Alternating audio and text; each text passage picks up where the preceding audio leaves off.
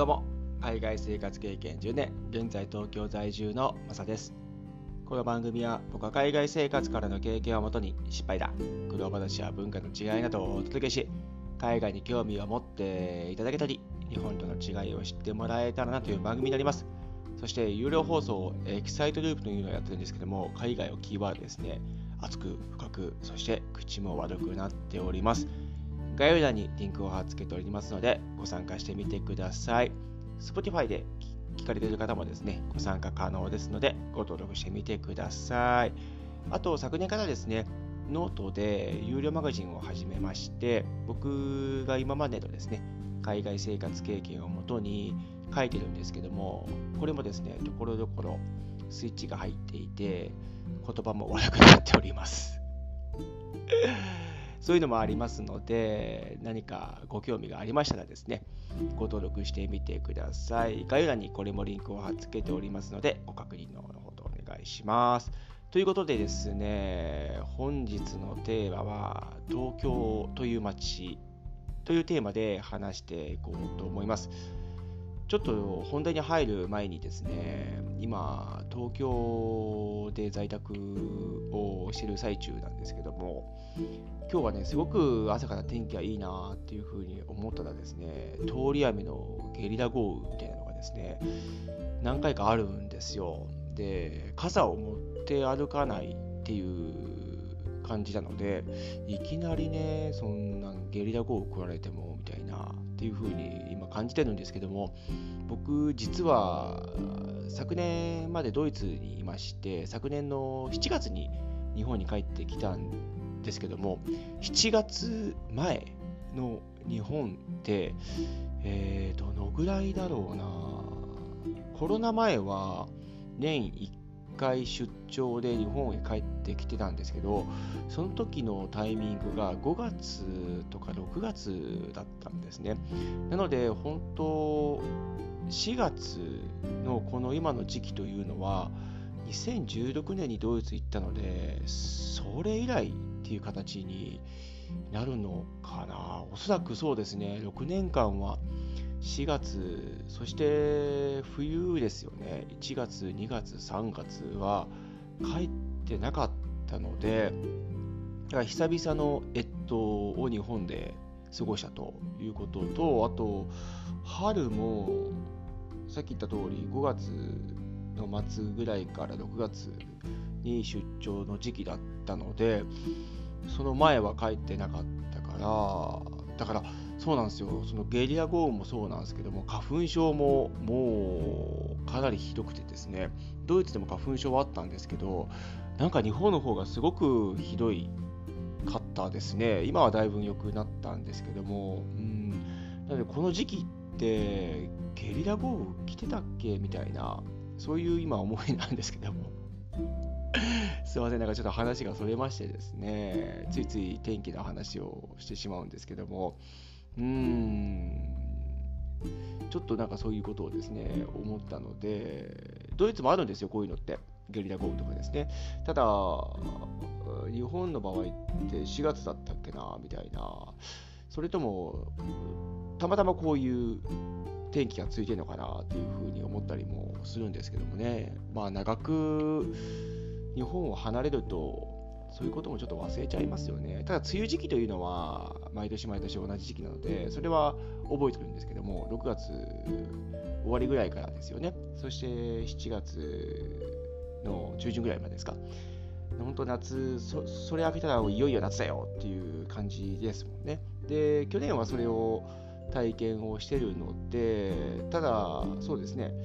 7月前の6月末までっていうのは、コロナに入る入ってからは経験がないのでだから久々の経験にはなるんですけどもフルで日本1年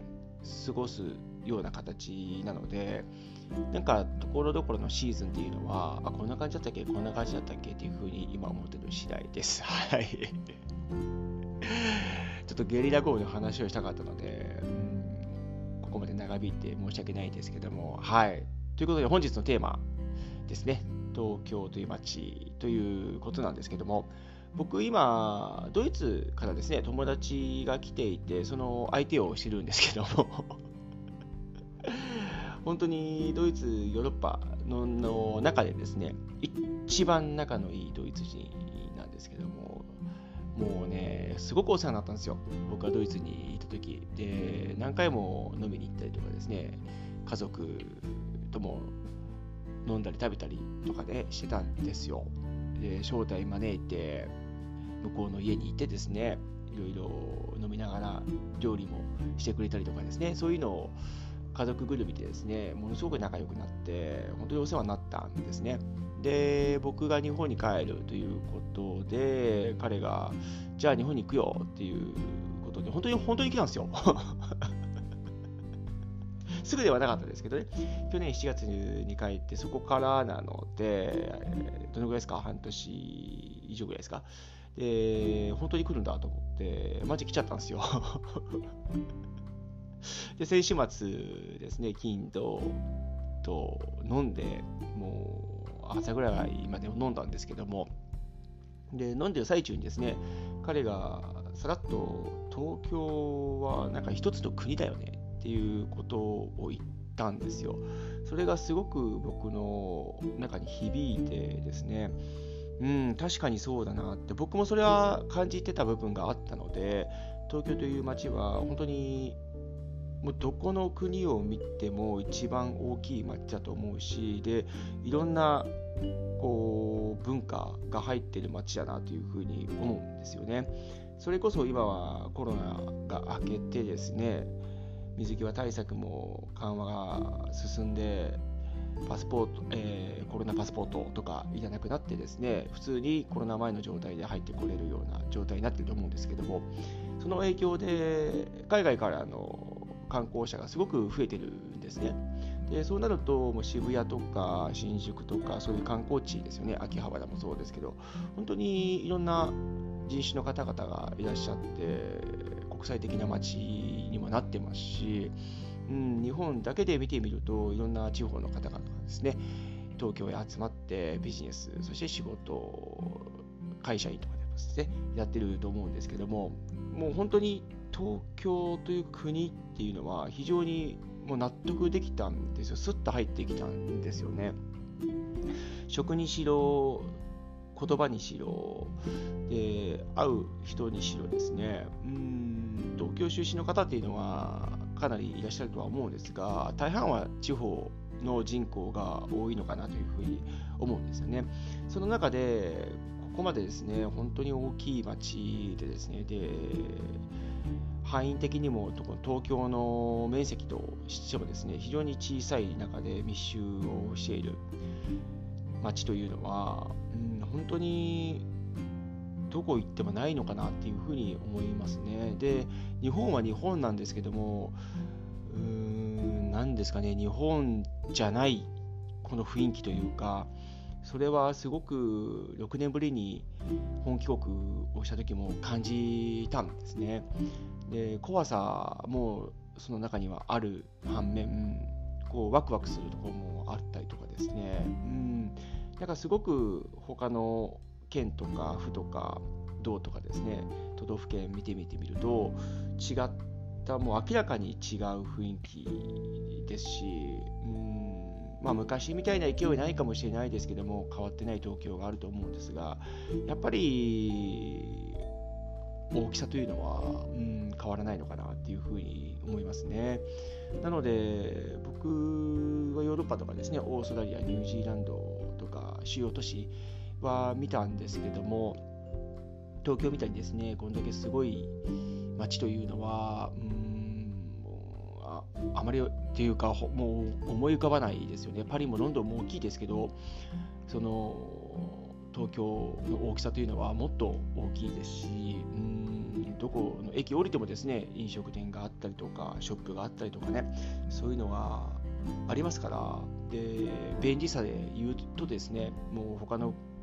町を群を抜いてすごく便利な国、あすみません、町だし、もう国になっちゃいますよね、もう。だから東京、東京はもう日本に中のある一つの国なんだなっていうのは、うん、それぐらい僕は納得できる感じだったんですね。その人はもう東京はもう街じゃなくて国だよなこれはとかっていうにね言ったのがすごく印象に残ったので今日ちょっと喋ってみたんですけどもうんおそらく海外長い方々とかですねそもそも東京出身の方で海外生活が長くて日本に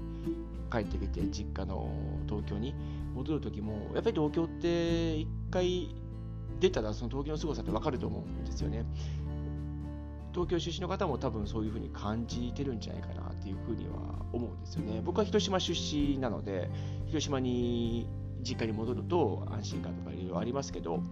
やっぱり広島戻ってもですね、東京という街はやっぱりすごいなっていうふうに思いますし、で広島に戻ると、あ日本に